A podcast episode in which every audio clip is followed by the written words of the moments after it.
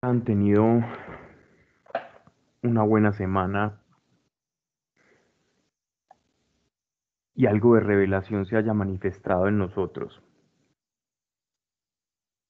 Qué bueno es verlos a todos acá reunidos nuevamente porque como iglesia es fundamental que pasemos tiempo juntos y Dios quiere entregarnos su palabra para transformarnos, para edificarnos, para consolarnos y a veces pasamos de largo los consejos de Dios y queremos que Dios nos hable audiblemente, pero ya lo ha hecho y lo hace constantemente. Y si nosotros no tenemos en nuestra memoria, en nuestro banco de memoria, que es el corazón, que es ese recipiente donde se almacena la palabra de Dios por medio del Espíritu Santo, entonces ¿cómo esperamos que Dios nos hable? Recuerden que todo el grueso de la palabra que tú almacenes en tu corazón, en la medida en que sea alto todo ese reservorio, toda esa reserva de palabra de Dios que tú tengas en tu corazón, es precisamente el Espíritu Santo que va a tener material para poder trabajar en tu vida. Y esta es una de las formas que me ha mostrado Dios en cómo se manifiesta la bendición en la vida de una persona. Para hablar que una persona es bendecida por sobre otra, no es porque Dios tenga especiales, sino simplemente porque en el corazón de alguien hay tanto material almacenado que precisamente el Espíritu Santo toma esa herramienta, toda esa revelación almacenada allí en tu corazón, porque le has abierto ese corazón a Dios para que ingrese toda esa revelación y el Espíritu Santo tomará cada porción de revelación que tú tengas allí para actuar a favor de una situación u otra, de una necesidad, de un problema. Y entonces estamos a veces caminando por, por algún valle difícil, por alguna deuda, enfermedad, un problema familiar, también lidiando con algún pecado personal o tantas cosas que, que nos suceden difíciles en la vida. Y es allí donde todo ese material que tú tienes almacenado en tu corazón, el Espíritu Santo lo va a tomar y lo va a usar.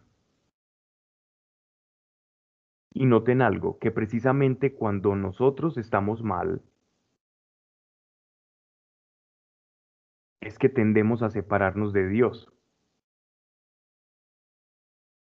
Parece que hay algo en nuestra naturaleza que tiende a esconderse de Dios y esto lo heredamos de Adán. En el momento en que pecamos y nos sentimos vulnerables, tendemos a apartarnos de Dios. Y allí es donde precisamente toda esta revelación que tú tengas almacenada en tu corazón va a ser la materia prima con la que el Espíritu Santo va a trabajar, justo en esos momentos en los que estemos alejados de Dios.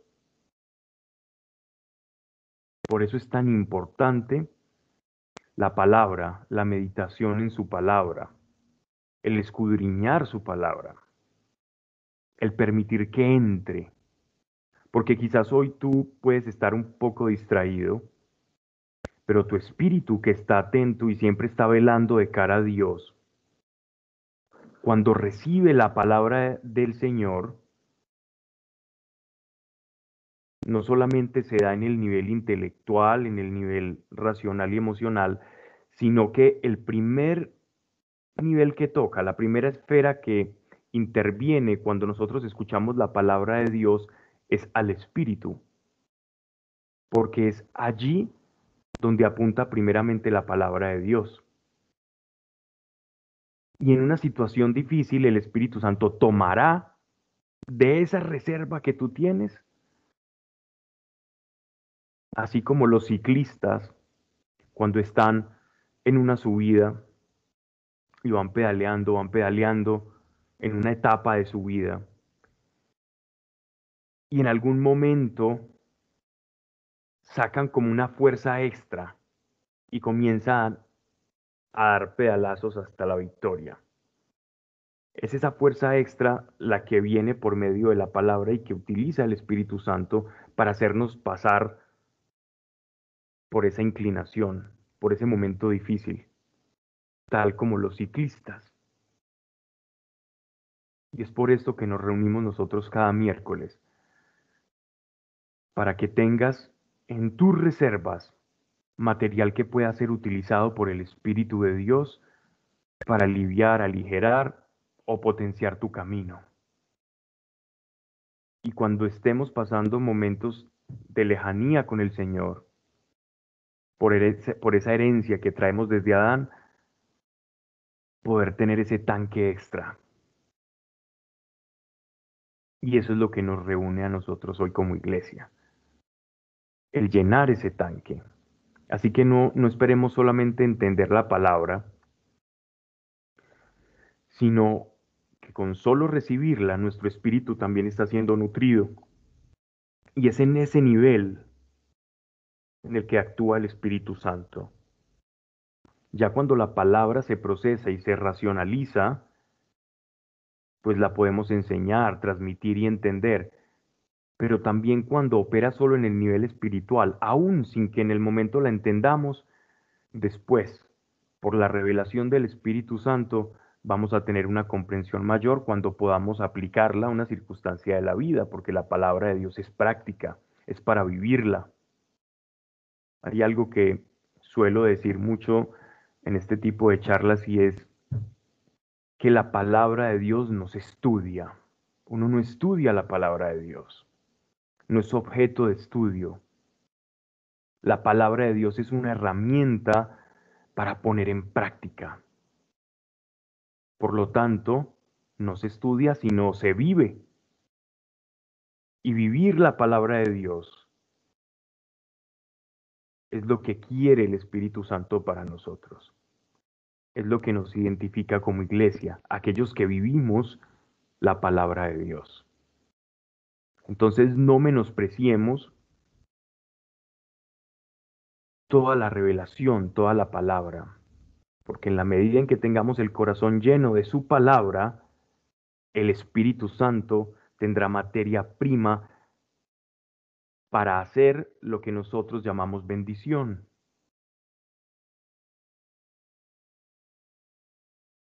Vamos a leer un pasaje antes de comenzar la oración.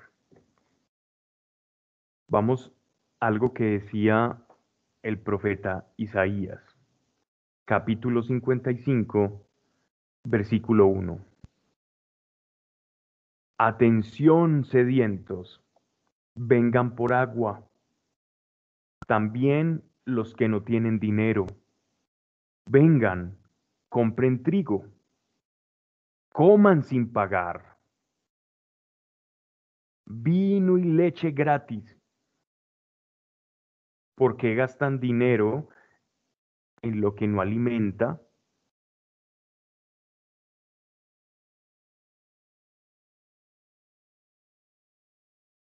Y el salario en lo que no deja satisfecho. Escúchenme atentos y comerán bien. Se deleitarán con platos sustanciosos. Presten atención y vengan a mí. Escuchen y vivirán.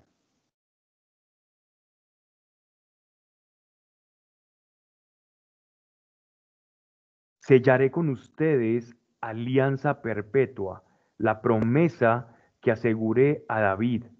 A él lo hice mi testigo para los pueblos, rey y soberano de naciones. Tú llamarás a un pueblo desconocido, un pueblo que no te conocía, correrá hacia ti por el Señor tu Dios, por el Santo de Israel, que te honra.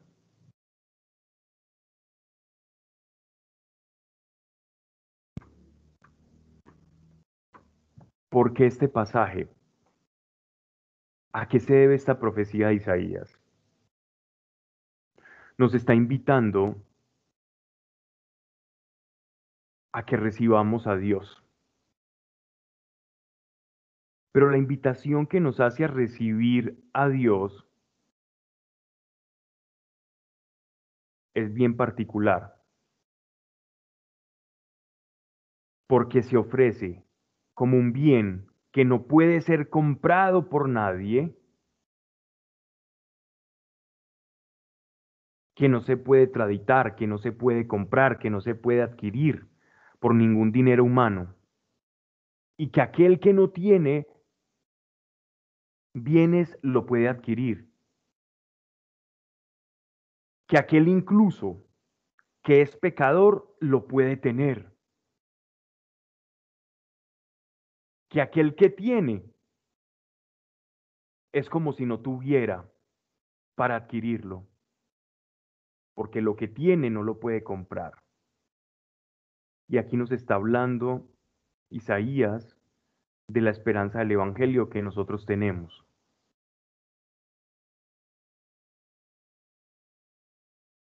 Y este tesoro de valor incalculable que es la salvación, tú y yo estamos viviéndola. Pero la pregunta es, ¿somos conscientes que tenemos esta salvación? ¿Somos conscientes que no nos ha costado nada? Digo a nosotros porque a él le costó su sangre, su vida. Tenemos la gratitud correspondiente a semejante don y privilegio que el Señor nos ha otorgado.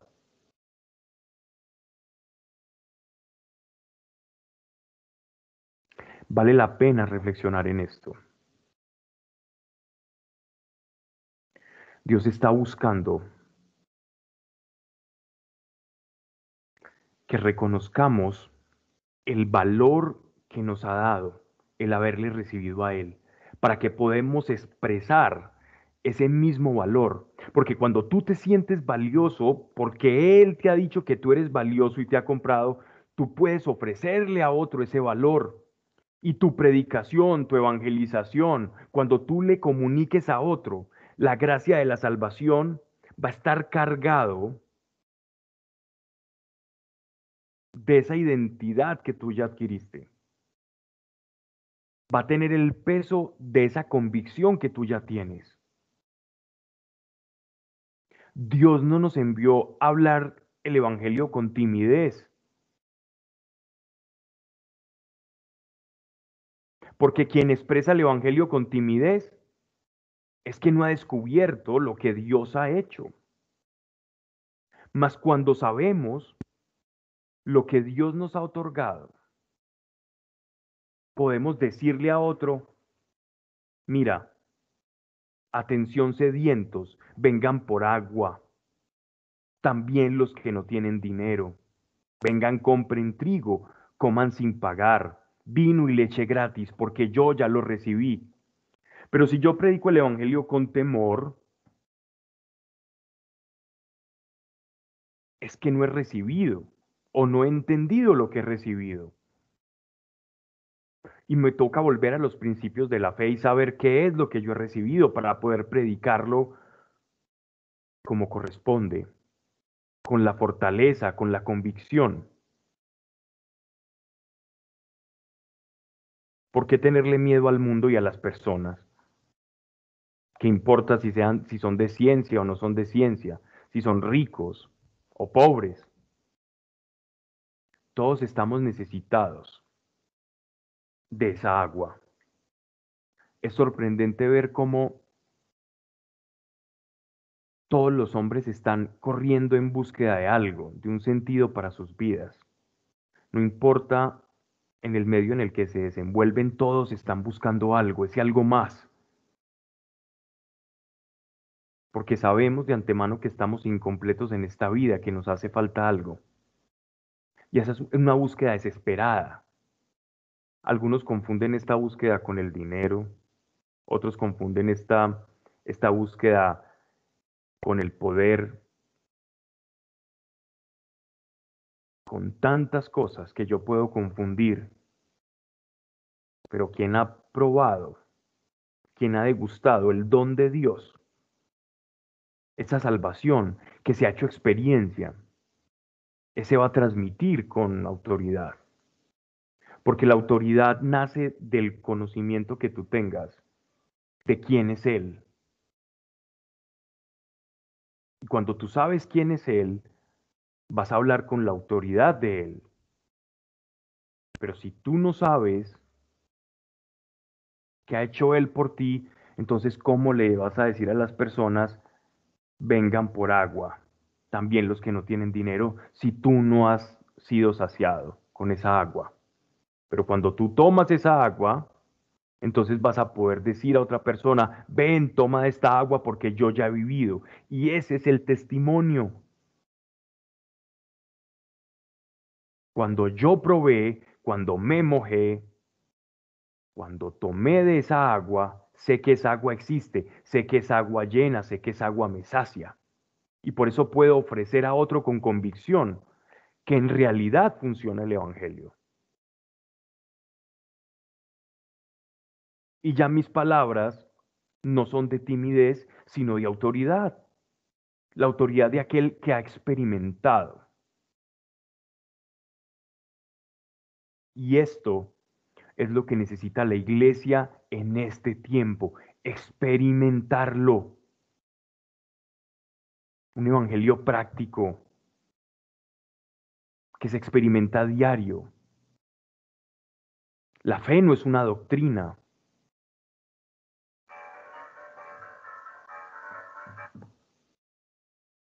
La fe es la experiencia viva de Dios constante. Y esto es lo que Dios quiere con nosotros hoy, experimentar la fe.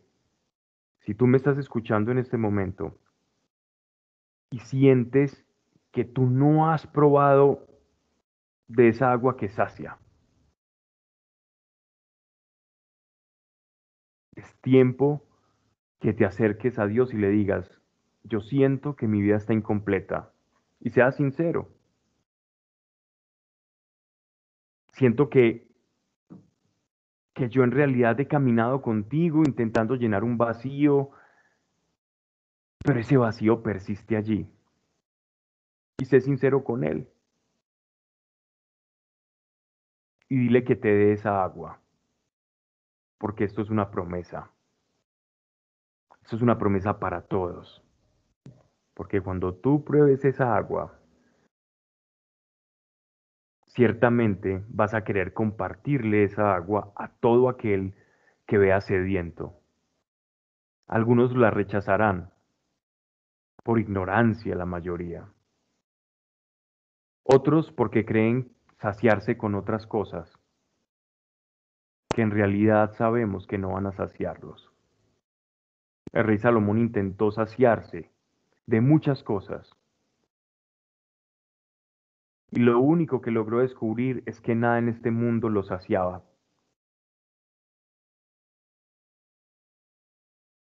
Y nos dejó ese derrotero, nos dejó su experiencia. Nada nos puede saciar, ninguna realización humana nos puede saciar. Pero Él da un agua eterna. Y ese es el agua que nosotros debemos beber. Dios está preparado para darte a ti, para que tú le des a los demás a Dios le interesa, Dios es el más interesado en que tú bebas, en que tú pruebes, para que le des a probar a otro. Y así es que se extiende el Evangelio. Se sacia a uno, le ofrece a otro que llega, ese otro toma de esa agua y de esa agua que va tomando le va ofreciendo a otro y de esa forma se da el evangelismo y se extiende el cuerpo de Cristo. Pero todos bebiendo de una misma fuente y nutriéndonos de esa fe como experiencia viva. Señor, yo te doy gracias por cada persona que está escuchando, Señor. Te doy gracias porque sé que muchas veces no tenemos saciedad y a veces por temor o por creer que estamos haciendo mal, Señor, no reconocemos que tenemos un vacío en el corazón. Aún caminando contigo, aún hablando de ti. y hay un vacío que persiste. Yo hoy hablo a cada persona que escuche y que escuchará para que abra su corazón, Dios, Padre, y allí donde están, comience un río de agua viva a fluir en cada uno, sobrenaturalmente. Un cristianismo vivo, la experiencia de la fe en todas las áreas de la vida, tu mano moviéndose y un flujo de esta agua. Y hoy le hablo a cualquier circunstancia que detiene ese flujo constante del agua viva que tú nos ofreces, del agua que puedes saciar.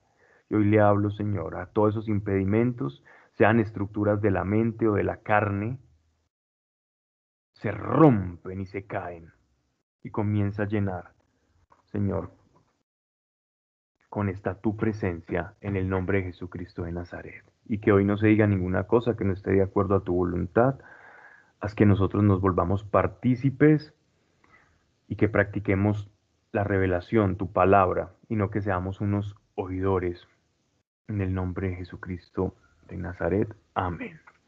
Vamos entonces ahora sí a lo que nos corresponde en el día de hoy. Estamos en la carta del apóstol Pablo a los Corintios. Veníamos hablando de cómo era la dinámica de los dones del Espíritu en relación a su uso en la congregación.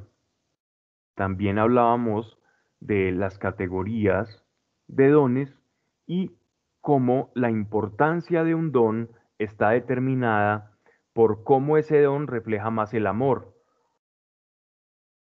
Si un don ayuda más a otro, entonces ese don va a ser ponderado por sobre los que sirven más para la edificación propia. Y así las cosas, la medida de los dones del Espíritu Santo, para jerarquizarlos, es el amor. Por lo tanto, si el amor es el combustible de los dones del Espíritu Santo y es el sentido de los mismos, es más importante el amor que los dones espirituales porque los dones espirituales sin amor no tienen ningún sentido, porque son ellos mismos una expresión del amor de Dios que pasa a través del creyente para el servicio de la comunidad, como herramientas para la edificación. Y ya en el versículo 26, capítulo 14, ya el, el apóstol va a comenzar a darnos unas recomendaciones pasando un poco el tema de los dones espirituales, excepto el de la profecía y un pequeño consejo que nos va a dar en el versículo 32. Entonces vamos a ello. Versículo eh, capítulo 14, verso 26.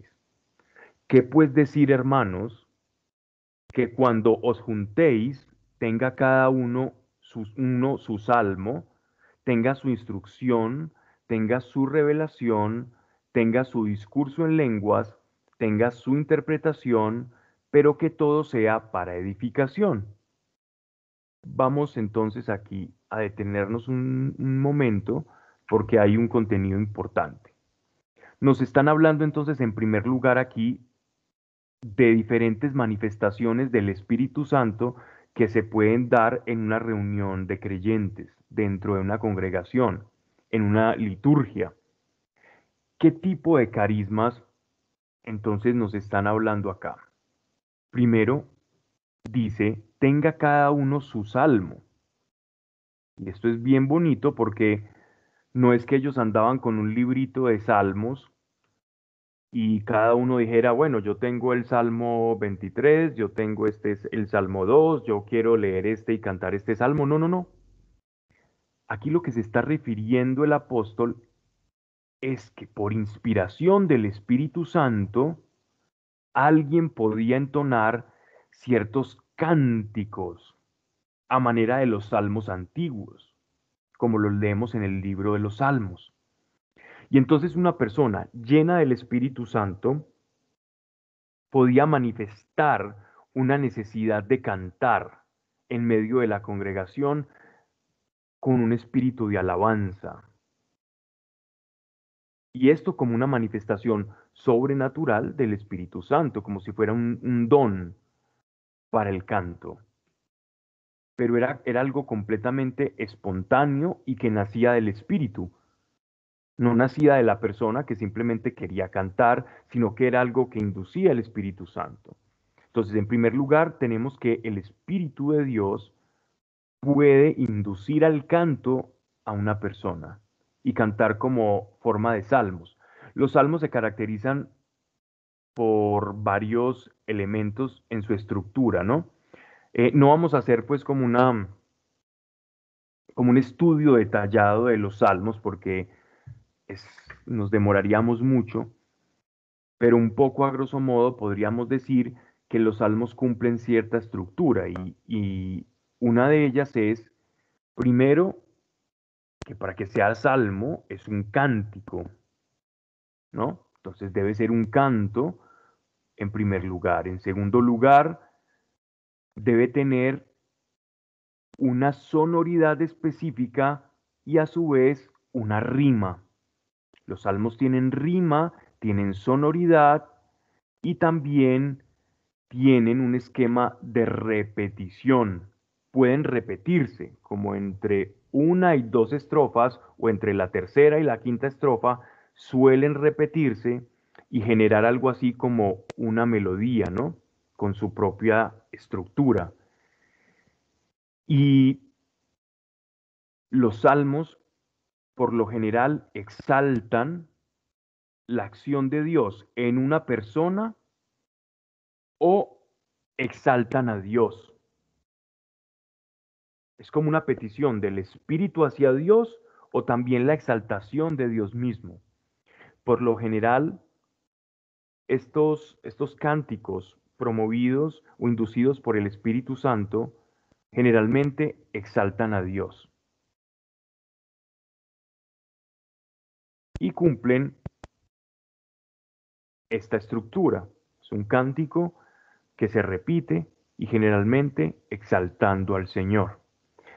Luego dice, tenga su instrucción.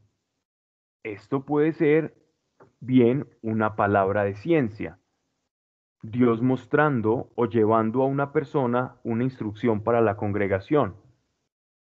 Una instrucción, para poner un ejemplo, puede ser orar por una situación específica de la comunidad, por la necesidad de una persona que esté allí, por algo que esté sucediendo al interior de esa comunidad o algo que Dios quiera hacer a futuro y esté pidiendo una oración de intercesión específica.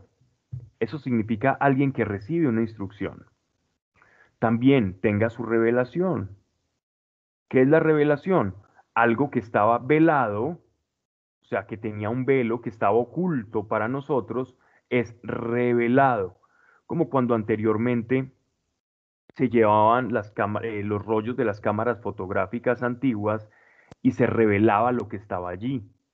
Supongamos que el plan de Dios es este rollo y cuando es revelado es que Dios nos muestra un fragmento de lo que hay en su rollo, es decir, en su plan. Y podemos nosotros ver hacia la luz un fotograma, una porción del plan de Dios. Esto es una revelación. Entonces a alguien le puede llegar una porción del plan de Dios para una comunidad específica, para una congregación o una situación que esté viviendo la comunidad o una persona de la comunidad también. Entonces es revelado una porción que Dios conoce pero que para nosotros era desconocido y por eso es que se nos revela. Tenga su discurso en lenguas, que también una persona puede ser movida a hablar en lenguas y este es, más fácil de, que, que todos entendamos.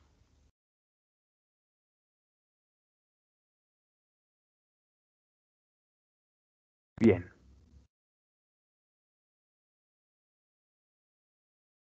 Dice también, tenga su interpretación, tenga su discurso en lenguas, tenga su interpretación. El discurso en lenguas debe ir acompañado de la interpretación de las mismas, pero que todo sea para edificación. Entonces, todos los dones del Espíritu Santo, maravilloso que se den, Dios quiere que los dones se den dentro de una comunidad, pero el objetivo de los dones del Espíritu Santo es la edificación. Si vemos que hay mucha parafernalia, mucho adorno, entre comillas, carismas, pero no hay edificación, tenemos pleno derecho a dudar de esos carismas. Porque todo carisma debe ir encaminado por medio del amor a la edificación del otro. Verso 27. Si algunos han de hablar en lenguas, sean dos o a lo más tres por turno y uno interprete. ¿Qué quiere decir? Que para todo debe haber un orden.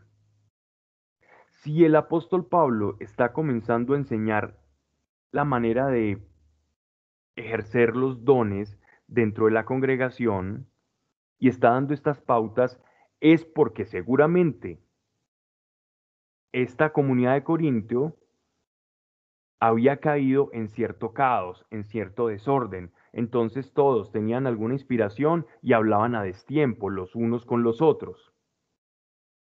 Y no se entendía nadie y no, y no salían edificados.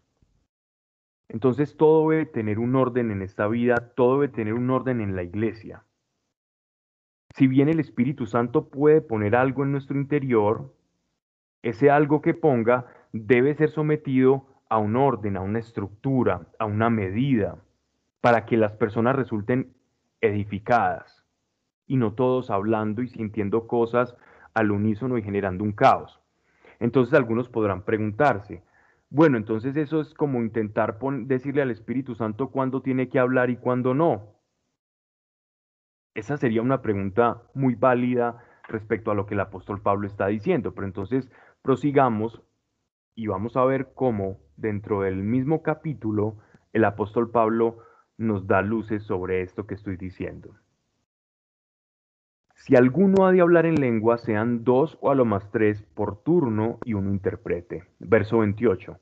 Si no hubiere intérprete, cállese y hable para sí mismo y para Dios.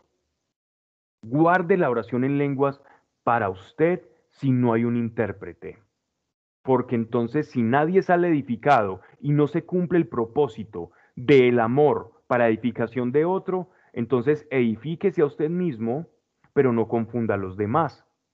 Miren que siempre se cumple el patrón, amor y edificación. En el uso de los dones del Espíritu Santo hay dos condiciones fundamentales que la palabra nos revela. Amor, en primer lugar, que es el sustrato y el combustible de los dones, y en segundo lugar, debe procurar la edificación. Si no hay edificación, bueno, si no hay amor, luego no hay nada. Pero si no hay edificación, entonces procure edificarse a usted mismo, pero no confunda a los demás si no es que va a edificar por medio de los dones del Espíritu. Entonces, mire, mire lo siguiente. Mire cómo incluso la revelación del Espíritu Santo como llega a una persona que tiene la libertad de, de usar ese don, ese carisma, tu libertad, a pesar de recibir la influencia del Espíritu Santo, nunca es anulada en el proceso. Cuando tú recibes el don de lenguas, tú decides cuándo pronunciar esas lenguas o cuándo no. Salvo en algunos momentos en que el Espíritu Santo te toma tanto que no puedes parar de hablar en lenguas. Generalmente ocurre cuando hay una llenura del Espíritu Santo. Pero por lo general, en la vida en el Espíritu, en el caminar y en el muer de la iglesia, tú puedes decidir cuándo orar en lenguas y cuándo no. Siempre los dones están sujetos a tu libertad y al sometimiento a la voluntad de Dios igualmente. Pero ya nos están reflejando aquí la voluntad de Dios y es que todo sea en orden, Ahora bien, dice, si no hubiera intérprete, cállese y hables para sí mismo y para Dios. Está hablando de los, de, los que oran en lenguas. Ahora van a hablar de los profetas, verso 29. Cuanto a los profetas, que hablen dos o tres y los otros juzguen. Si tú recibes una palabra de Dios de un hermano que ha tenido una revelación de Dios, no sientas que al hacer juicio de esa palabra estás cayendo en error o en pecado.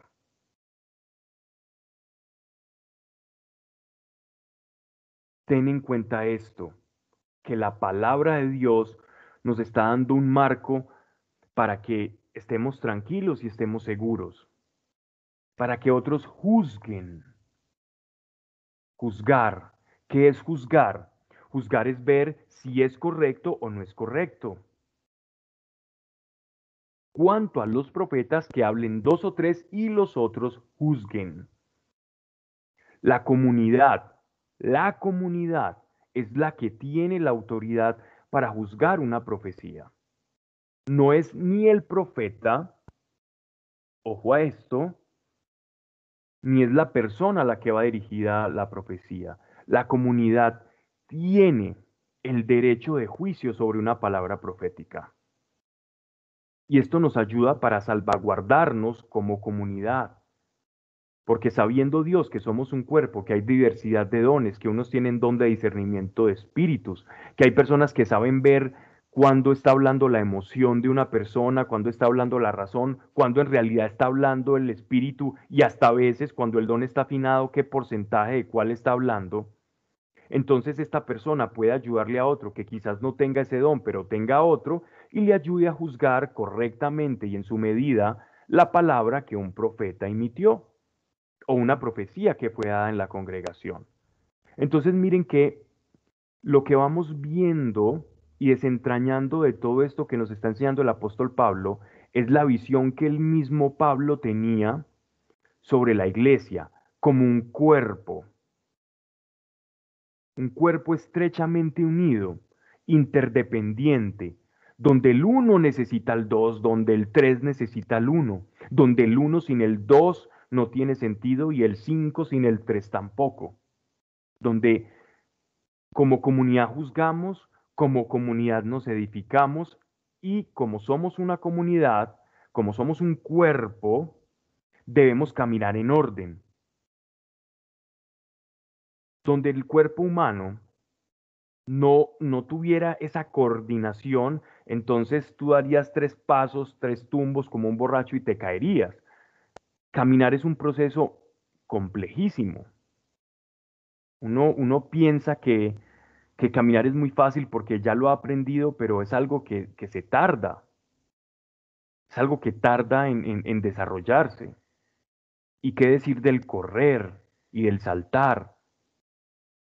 Y todo este proceso de esa que se hace automático y mecánico en nuestros cerebros y esa inteligencia kinestésica de podernos mover con facilidad, lo asumimos con, con tanta facilidad, pero miren que, que el apóstol Pablo habla analógicamente de la iglesia como un cuerpo. Entonces tenemos que andar en orden, coordinados, para poder movernos un pie seguido del otro, un pie seguido del otro, guardando el equilibrio. Y asimismo, la iglesia en el ejercicio de los dones espirituales deben ir en orden y en equilibrio para que haya una edificación y la iglesia se pueda mover hacia, donde, hacia donde Dios quiere dirigirla. Pero si estamos ejerciendo los dones del Espíritu Santo en ese caos, en esa confusión, entonces el cuerpo no se está moviendo para ningún lado. Nos estamos emocionando, quizás en algunos momentos, pero en realidad no hay edificación. Y la emoción no edifica. Edifica el espíritu y edifica el cuerpo caminando unido. Ahora añade,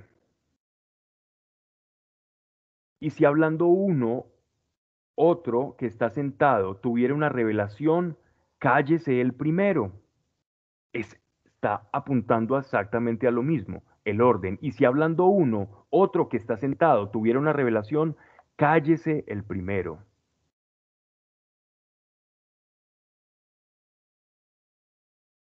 Es decir, siempre debe haber un orden en el cuerpo de Cristo. verso 31. Porque uno a uno podéis profetizar todos, a fin de que todos aprendan y todos sean exhortados. El espíritu de los profetas está sometido a los profetas. Si pueden subrayar y están, algunos siguen esta, esta, esta serie con, con las Biblias, este pasaje es, es importante. Yo de hecho lo tengo subrayado acá mientras leo. Y, es, y esto da una luz importante a lo que estaba explicando al principio. Y esto responde la pregunta de, ¿será que cuando yo estoy callando esta revelación que estoy teniendo en el momento, no estoy siendo fiel o estoy poniéndole una camisa de fuerza al Espíritu Santo y estoy siendo desobediente? Entonces aquí el apóstol Pablo, previendo ese tipo de pregunta o de inquietud, entonces él nos da una revelación de cómo opera el espíritu de profecía en las personas. Y miren lo que nos dice, el espíritu de los profetas está sometido a los profetas. ¿Qué quiere decir con esto? Que tú tienes la libertad de recibir una profecía como si alguien te contase un secreto y decidir cuándo vas a contar ese secreto, en qué momento lo vas a contar. Eso significa que está sometido a los profetas, que tú tienes la potestad de recibir la palabra profética y darla a conocer en un tiempo, en un orden. No quiere decir que cuando la recibas inmediatamente la tienes que dar mientras alguien está cantando, mientras alguien está enseñando, e interrumpir lo que está haciendo, salvo que la misma palabra profeta sea detengan todos porque Dios está diciendo algo que tiene que ser ahora. Pero si no ese es el caso, que es raro, entonces el espíritu de los profetas, o sea, la profecía, el espíritu de profecía está sometido a la libertad, a la discreción, a la sabiduría y al momento justo de acuerdo al espíritu del profeta para, para dar esa palabra profética. Entonces miren cómo no es desobediencia, sino que Dios tiene un orden para todo. Y considera que una persona caminada en la fe va a saber, y Él cuenta con tu discreción, dar la palabra en el momento oportuno. Él cuenta con eso. Por eso es tan importante pedirle sabiduría a Dios, porque es precisamente la sabiduría la que nos marca a nosotros el tiempo, cuándo decir, cuándo callar, cuándo comunicar, qué comunicar y qué no comunicar. Es importante siempre la sabiduría, porque si el amor va acompañado de sabiduría, entonces vas a ser un instrumento mucho más afilado y vas a producir menos escándalo en las personas. Las personas menos sabias son las que más escándalo producen en una congregación. Son los que más terminan haciéndole daño a otro, aun a pesar de sus buenas intenciones. La falta de sabiduría termina haciéndote, a pesar de tus buenas intenciones, un agente nocivo o dañino muchas veces. Pero la sabiduría te da la capacidad de callar, hablar, levantarme o sentarme en el momento oportuno. Te da la capacidad de discreción de cada tiempo. Verso 33. Nos da la razón de todo lo que él está diciendo y es porque Dios no es Dios de confusión. Otras traducciones dicen Dios no es Dios de desorden pero para lo que estamos hablando aplica igual cualquiera de las dos expresiones, porque Dios no es Dios de confusión, sino de paz, como en todas las iglesias de los santos. Las mujeres guarden silencio en las asambleas porque no les toca hablar a ellas, sino vivir sujetas como dice la ley y antes de que saltemos con, este, con esta expresión, porque tristemente se ha tildado al apóstol Pablo de misógeno y, y con una muy mala comprensión de lo que nos está tratando de decir. Para comprender este pasaje, volvamos como en el caso del velo, al, a la carta del apóstol Pablo a los Efesios, en el capítulo 5, verso 22 al 24. También hay otro pasaje que nos da claridad sobre esto, y ya los voy a leer. Y es Colosenses capítulo 3, verso 18. Ambas cartas están, están expuestas en el, en el canal de Biblia de YouTube. Vamos entonces a Efesios capítulo 5, del 22 al 24. Las mujeres estén sujetas a sus maridos como al Señor, porque el marido es cabeza de la mujer como Cristo es cabeza de la iglesia, el Salvador del cuerpo. Así como la iglesia está sumisa a Cristo, así también las mujeres deben estarlo a sus maridos en todo. Si yo leo este pasaje, lo primero que, que salta a la vista, descontextualizado de, toda la, de todo el pasaje de Efesios, es una sumisión completa de la mujer hacia el marido. Pero ojo, porque el apóstol Pablo nos está poniendo en este momento cuál es el papel de la mujer en la familia y en la vida de, de, espiritual según la concepción o la cosmología del diseño de Dios y también, por otro lado, si leemos eh, los capítulos que siguen del, del, perdón, los versículos que siguen después de este 24, Dios va a hablar también de cuál es el papel del hombre respecto a la mujer.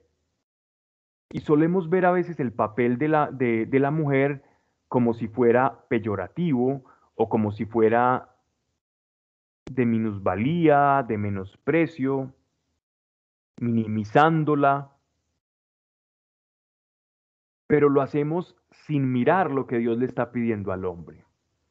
Y es que lo que Dios le está pidiendo a la mujer es relativamente más simple que lo que le está pidiendo al hombre, porque al hombre le está pidiendo en relación de su mujer dar la vida por ella.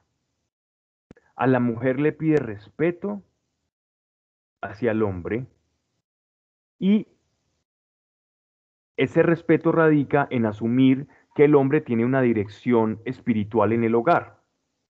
Es decir, que el, que el hombre es sacerdote del hogar. ¿Qué quiere decir que es sacerdote del hogar?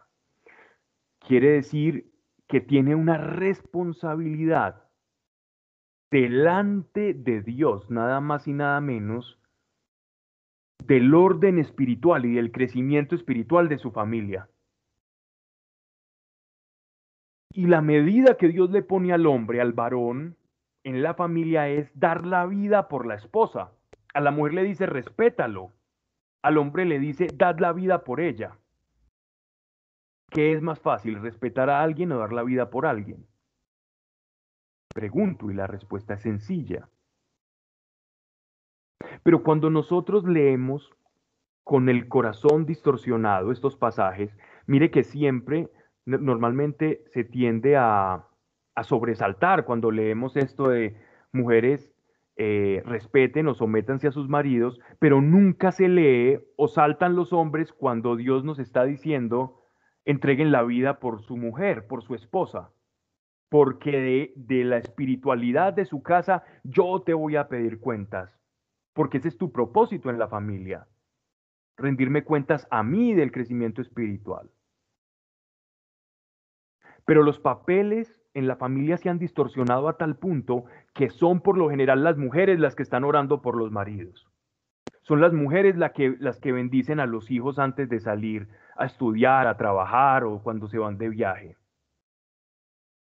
Son las mujeres las que se levantan en la mesa y bendicen los alimentos. Son las mujeres las que enseñan el evangelio y la fe a los a sus hijos.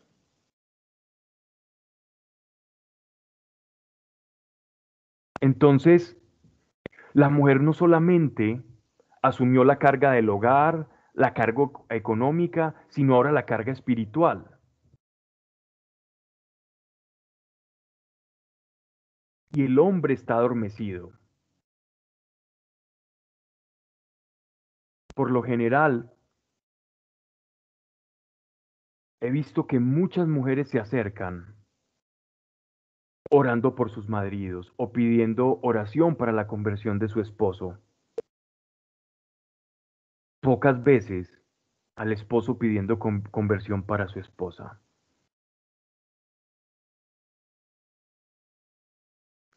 Las mujeres están cargando con mucho, porque el hombre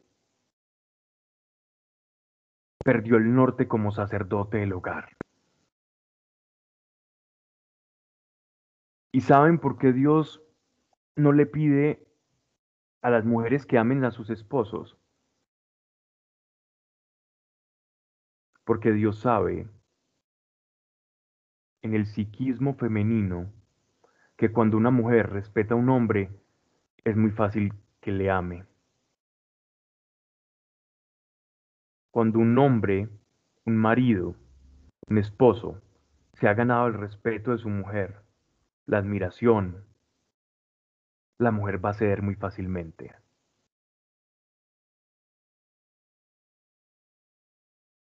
Pero si esa mujer solamente está orando por la conversión de su marido, entonces en ese papel distorsionado es que la familia no camina como debe caminar porque muchos hombres han renunciado a esto. Entonces, a la luz de estos pasajes, podemos entender de lo que está hablando el apóstol Pablo. Cuando habla en el versículo 34, las mujeres guarden silencio en las asambleas porque no les toca a ellas hablar sino vivir sujetas, es asumiendo que los maridos, que los esposos de estas mujeres que están yendo a la congregación, tienen esa responsabilidad espiritual y la están ejerciendo están ejerciendo el sacerdocio del hogar. No todos te están llamando a tener una participación activa en la iglesia. Tú puedes ser un empresario, un, asalariado, una persona que no está activamente en la iglesia, pero tú puedes ejercer tu ministerio de sacerdocio del hogar. No necesitas estar orando por todo el mundo o predicando o viajando o atendiendo y dando consejería todo el tiempo para ser sacerdote del hogar. No se trata de eso. Se trata de que lo seas en tu hogar.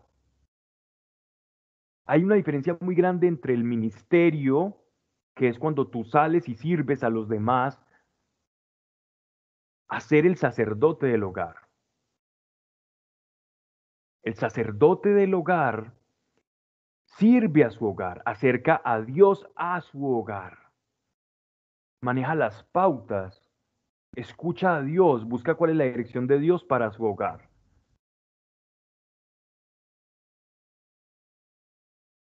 Y Dios le pide al hombre ama como un mandato, porque sabe lo difícil que es para un hombre dar la vida por su esposa. Pero cuando un hombre se siente respetado, ese hombre va a amar más fácilmente. Dios conoce el psiquismo.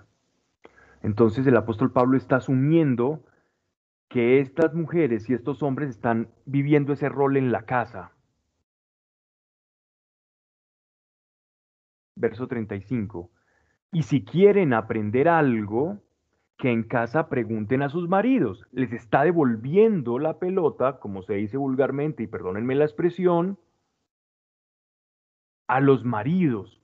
Les está diciendo, mire, ustedes son responsables de edificar espiritualmente su hogar. Porque también en esta iglesia estaba ocurriendo lo mismo. Las mujeres estaban asumiendo todas las cargas. Y él le está diciendo a los maridos, miren, ustedes tienen una responsabilidad para con Dios. Vuelvan a tomar esa responsabilidad. Si quieren aprender algo, que, que casa pregunten a sus maridos, porque se supone que ellos deben de estar muy pendientes de lo que Dios les está diciendo. porque no es decoroso para la mujer hablar en la iglesia. Porque entonces lo que van a estar manifestando es, estoy casado con, con un inconverso. Ahora, muchas mujeres que su esposo no es creyente, entonces en este caso no aplicaría obviamente esto. Sin embargo, hay que entender algo aquí y es muy puntual. Recuerden en Hechos de los Apóstoles que habían unas mujeres que profetizaban y eran profetizas y andaban de iglesia en iglesia profetizando. No quiere decir que las mujeres no ejerzan los dones del Espíritu Santo y hablen en la congregación. No quiere decir que una mujer no pueda enseñar en una iglesia, que pueda predicar y dar un mensaje. Lo que está tratando de dar el apóstol Pablo aquí es un orden, que ciertamente ese orden no siempre se va a cumplir, o bien porque una mujer enviudó, o porque una mujer tiene un, un marido que no es inconverso, y muy de buenas el marido inconverso que tiene una mujer del Evangelio o que esté caminando con Dios, porque en esa unión espiritual ese hombre se va a santificar, porque son una sola carne. Y esto es un misterio del que el apóstol Pablo ya nos ha hablado anteriormente. ¿Vale? Entonces hay que aprender a leer estos pasajes, porque si yo leo con una visión incorrecta de lo que el apóstol Pablo está enseñando, entonces voy a decir unos disparates que no es lo que él está enseñando o lo que está transmitiendo, sino que él está transmitiendo, en primer lugar, el orden en las congregaciones. Y el orden en las congregaciones es que el hombre debe estar muy pendiente y sintonizado con la voluntad de Dios. Pero sabemos que eso no es la tendencia actual.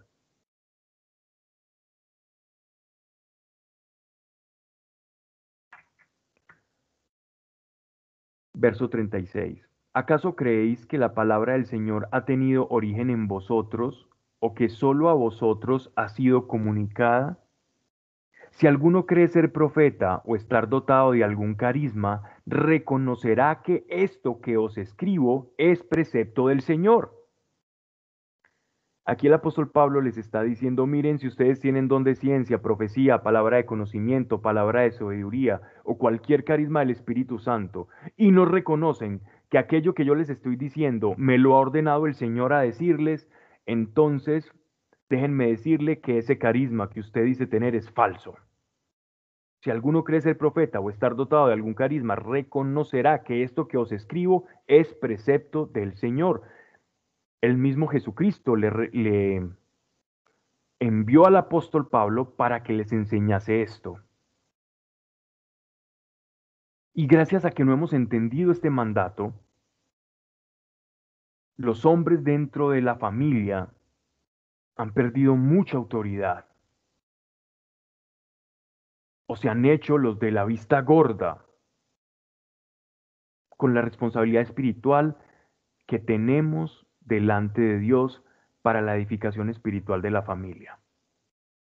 Y no asumimos el sacerdocio del hogar y lo delegamos a las mujeres. Ya suficiente carga tienen y aún reciben otra carga, la carga espiritual del hogar y por eso andan fatigadas y por eso pierdes el respeto. Porque si no eres autoridad espiritual en la casa, entonces vas a perder el respeto de tu pareja. Y si pierdes el respeto, entonces como el respeto de la mujer es el origen del amor, una mujer que no respeta no ama. Entonces vas a ver en gran medida porque hay muchas relaciones rotas.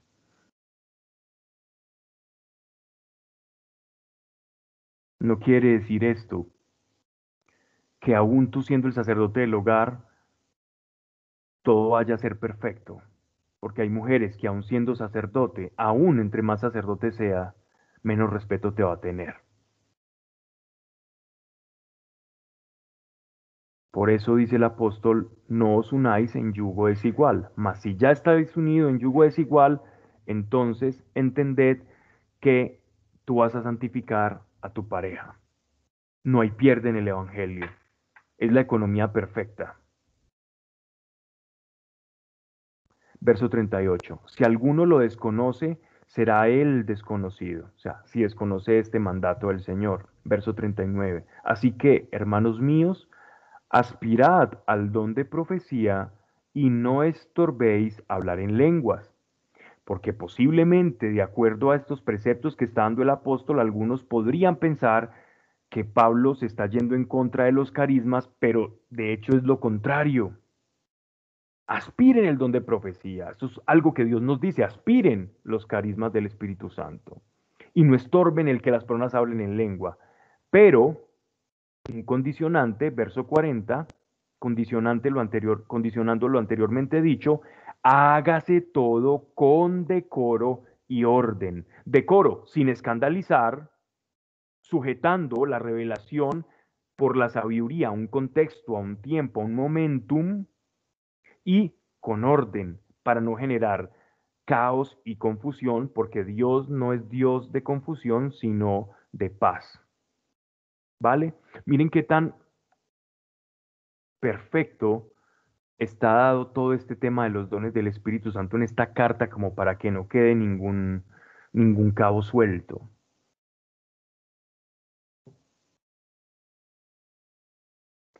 Vamos entonces al capítulo 15, cuando ya cambia por completo el tema de la carta y comienza ya a hablar de otro asunto, no menos importante os traigo a memoria, hermanos, el Evangelio que os he predicado, que habéis recibido, en el que os mantenéis firmes, y por el cual sois salvos. Si lo retenéis tal como yo os lo anuncié, a no ser que hayáis creído en vano, a no ser que hayáis creído en vano. El Evangelio es una verdad en la cual yo vengo a ser como un contenedor de esa verdad. Verso 3. Pues a la verdad os he transmitido en primer lugar lo que yo mismo he recibido. Nos van a explicar en resumidas palabras qué es el Evangelio. Y aquí viene. Si alguien les pregunta, ¿qué es el Evangelio? Ya tenemos que contestar y estaremos diciendo la verdad. ¿Qué es para ti el Evangelio? Pues adelante, mira lo que nos revela el apóstol. Que Cristo murió por nuestros pecados. El Evangelio entonces no es una devoción, no es caminar lento, no es andar con diez Biblias debajo del brazo o veinte escapularios, o haciendo treinta mil peregrinaciones. Eso no es el Evangelio. Que Cristo murió por nuestros pecados, según las escrituras. Que fue sepultado. Que resucitó al tercer día, según las escrituras. No se predica el Evangelio cuando no se cree en la resurrección. Si hay alguien que predica un evangelio sin la resurrección, no lo escuchen. Si hay alguien que demerita, falsifica o pone en cuestionamiento la resurrección, no lo escuchen. Porque maldición es para el resto de personas. Eso no es el Evangelio. Si yo tengo miedo de predicar que Cristo resucitó, que fue sepultado y que resucitó al tercer día, entonces yo no he recibido el Evangelio. Si yo tengo miedo en asumir que existe un acto sobrenatural por el cual Dios puede resucitar de entre los muertos, entonces yo nunca he creído en el Evangelio, sino que yo tengo una moral cristiana, pero el Evangelio no está en mi corazón. Tengan mucho cuidado con predicadores y personas que están predicando puras filosofías humanas muy bonitas, pero que nada se diferencian de la nueva era. y en la nueva era también hablan de Jesucristo. En todos los libros que yo me leí del New Age, durante todo ese tiempo de búsqueda, en todos ponderaban a Jesucristo como una figura o un avatar espiritual, como un maestro de la humanidad. Y todos hablaban maravillas de él. Las nueve caras del Cristo, el Cristo cósmico, el, yo, el, el, Cristo, el yo crístico, la rejilla crística. Pero en ninguno se decía y se afirmaba que existía pecado, que había muerto por nuestros pecados y que había resucitado al tercer día. Lo que sea contrario a esto no es evangelio. No es evangelio.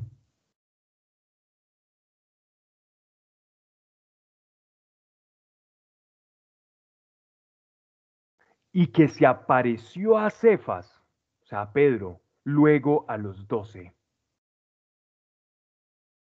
Esta expresión es importante y el apóstol no, la, no, no habla de ella en vano. Porque la resurrección, como un acto tan maravilloso y tan increíble, la palabra increíble no significa fantástica, palabra increíble significa que es difícil de creer, que no se puede creer. Y como es increíble, entonces Jesús mismo dice, se apareció a Cefas, luego a los doce. En la ley, en la Torá, en el Antiguo Testamento, cada acontecimiento, cada hecho, cada argumento cada obra de Dios debía ser presenciada mínimo por dos testigos. Y la resurrección no iba a ser la excepción. También la resurrección debía tener en la forma de ser de Dios sus propios testigos. Y no le valió solo con Cefas, sino con los doce. Los primeros testigos de la resurrección fueron los doce apóstoles. Bueno, y también las mujeres y los, y los discípulos que iban camino de Maús. Pero quienes comprendieron la realidad de la resurrección, pese a lo increíble incluso para el apóstol Tomás, fueron sus apóstoles para sellar como testigos que el Evangelio se había cumplido. Verso 6. Después se apareció una vez más de 500 hermanos de los cuales muchos viven todavía. Estamos hablando de 34 años después de la resurrección de Cristo. Todavía vivían personas que habían presenciado la resurrección, más de 500, y dice que algunos ya murieron. Vean esto. Un hecho increíble amerita una multitud de testigos para que no quepa la menor duda de la resurrección.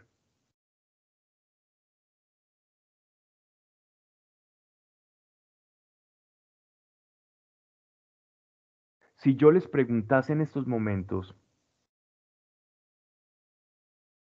¿cuál es la esperanza más grande del cristiano?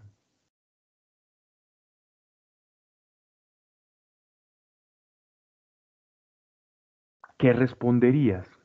Si yo te pregunto, ¿cuál es tu esperanza en la vida? Oh, mi esperanza es, oh, que mis hijos le vayan bien, que no les falte nada, que tengamos salud, que, bueno, pues, que me vaya bien en el trabajo. Dios, pues, que tener, tener las cosas básicas, no, no pido mucho, yo, yo solamente tener lo necesario para vivir, que caminemos contigo, Señor. Yo te diré que todavía, si esa es tu respuesta, no has entendido el Evangelio. Porque mira que el Evangelio no es nada de eso. El Evangelio no es eso. La esperanza del creyente no es casarse, no es tener hijos, no es que nos vaya bien, no es ser bendecidos, eso no es. Es la resurrección de los muertos. Es la resurrección. Ese es el sentido de nuestra fe.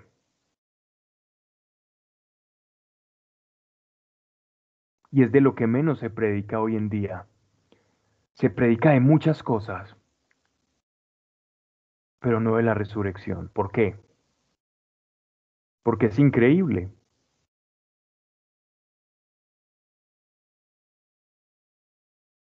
Entre más increíble, mayor es la esperanza.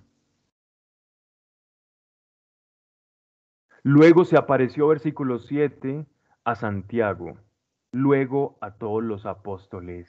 Y después de todos, verso 8, como a un aborto, se me apareció también a mí. Miren que el apóstol Pablo asume que él fue el último de los apóstoles en el sentido estricto de la palabra y no amplio, que presenció y fue testigo de la resurrección de Cristo. Porque si no hubiese sido testigo de la resurrección de Cristo, no hubiese podido ser apóstol. Porque no hubiera tenido la garantía de lo que estaba predicando. Y miren algo que es muy importante para que no lo dejemos pasar. Se dan cuenta que en este caso la resurrección de los muertos para los apóstoles, incluido el apóstol Pablo, a pesar de que diga como un abortivo, porque fue el último al que se le apareció, casi que después ya todo, para que todos era un conocimiento claro, la resurrección de nuestro Señor Jesucristo, que para todos ellos la resurrección no es un acto de fe. Lo que para nosotros es un acto de fe, porque no hemos visto a nuestro Señor resucitado, para ellos no era un acto de fe, para ellos era un hecho, era una certeza.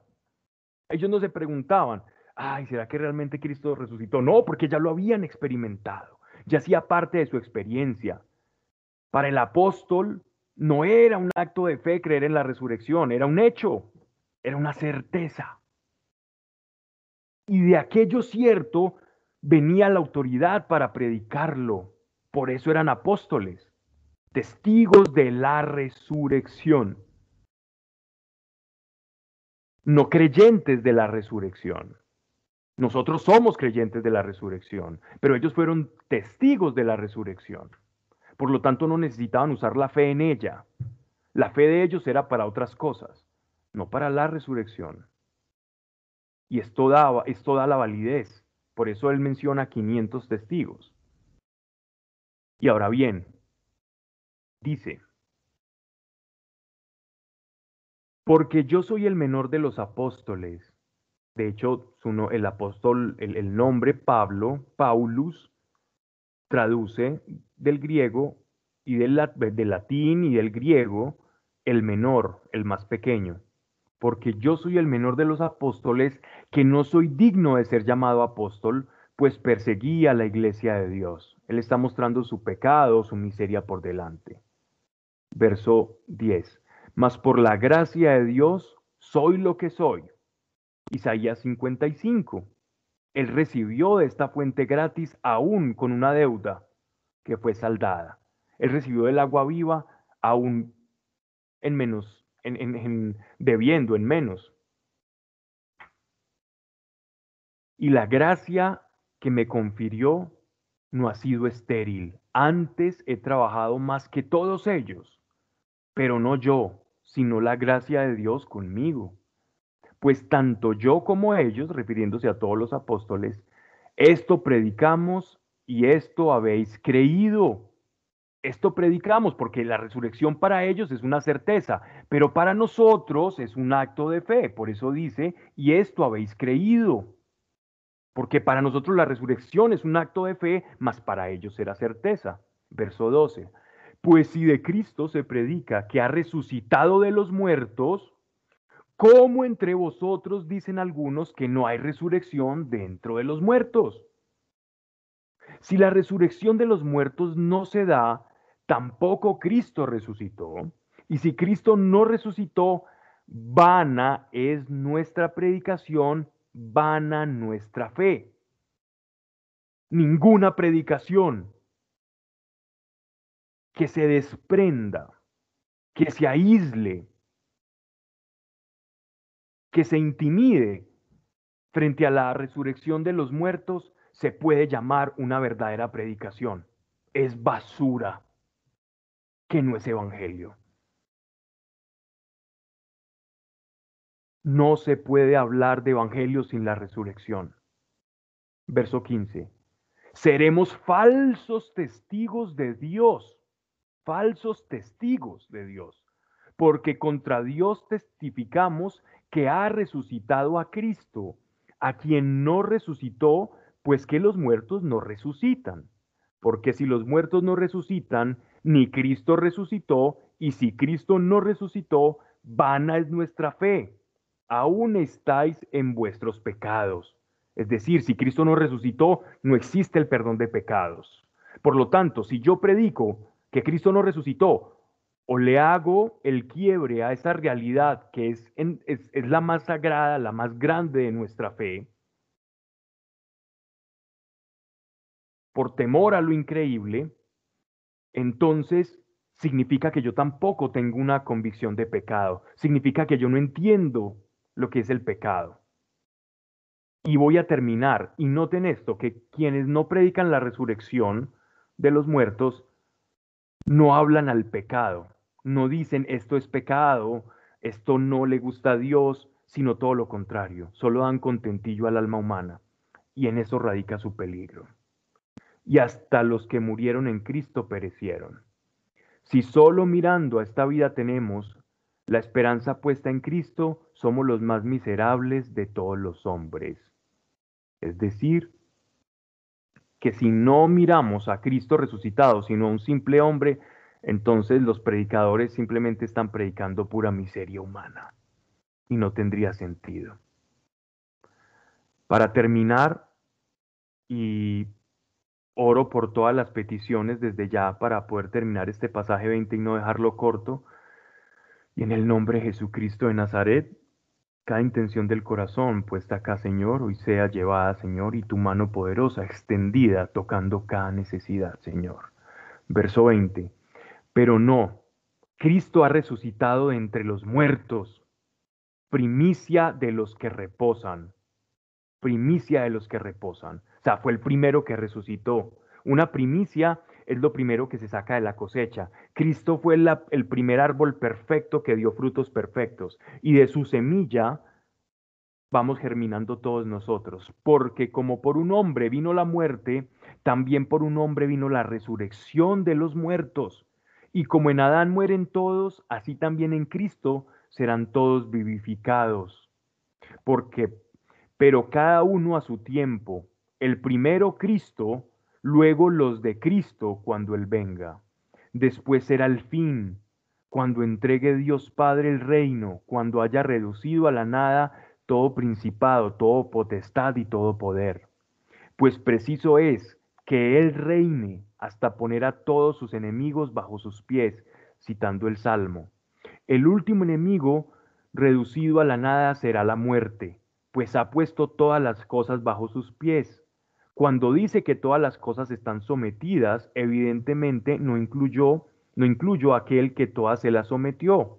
Antes, cuando le queden sometidas todas las cosas, entonces el mismo Hijo se sujetará a quien a él todo se le sometió para que sea Dios todo en todas las cosas.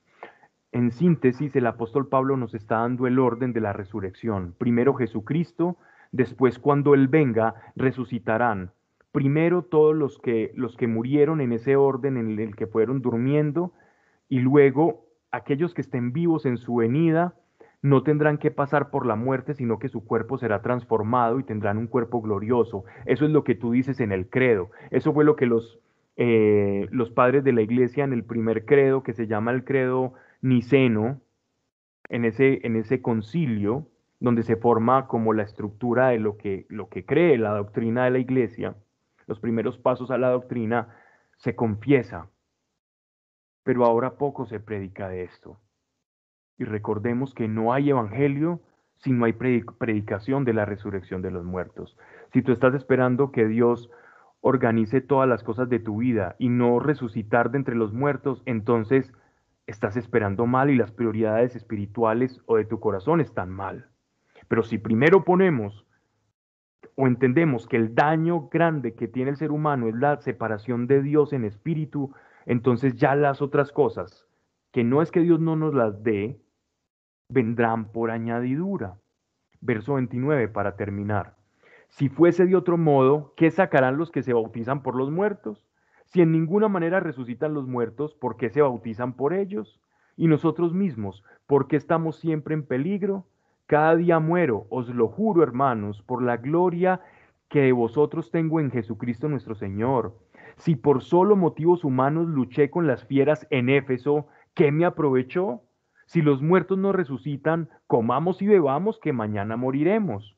No os engañéis, las conversaciones malas entregan las buenas costumbres. Volved como es justo a la cordura y no pequéis porque algunos viven en la ignorancia de Dios, pues para vuestra confusión os lo digo. Bien, dejemos acá, porque ya se nos, se nos acaba el tiempo y, y el tema da para, para mucho más. Te doy gracias, Señor, por la sanación de Simón Jiménez, Señor. Gracias por Álvaro Londoño. En el nombre de Jesucristo de Nazaret. Todo tejido cancerígeno, Señor, es sanado por virtud de tu sangre, Señor, en el nombre de Yeshua de Nazaret, un toque de tu sanidad allí. Gracias, Señor, por la familia de Germán. Gracias, Señor, por lo que vas a hacer en ellos, Dios, porque aún ellos incluso no saben cosas que tienes planeadas, Señor. Gracias, porque darán luz a muchos, Señor y tienes una agenda con esta familia, Señor, y en tus manos están. Y gracias, Padre, por cada persona que nos ha escuchado, Señor. Y gracias, Dios, porque somos aquellos que creemos que ha resucitado dentro de los muertos y que por esta verdad, Señor, nos levantamos y luchamos contra un mundo difícil en el nombre de Jesucristo de Nazaret. La pasea con todos. Amén.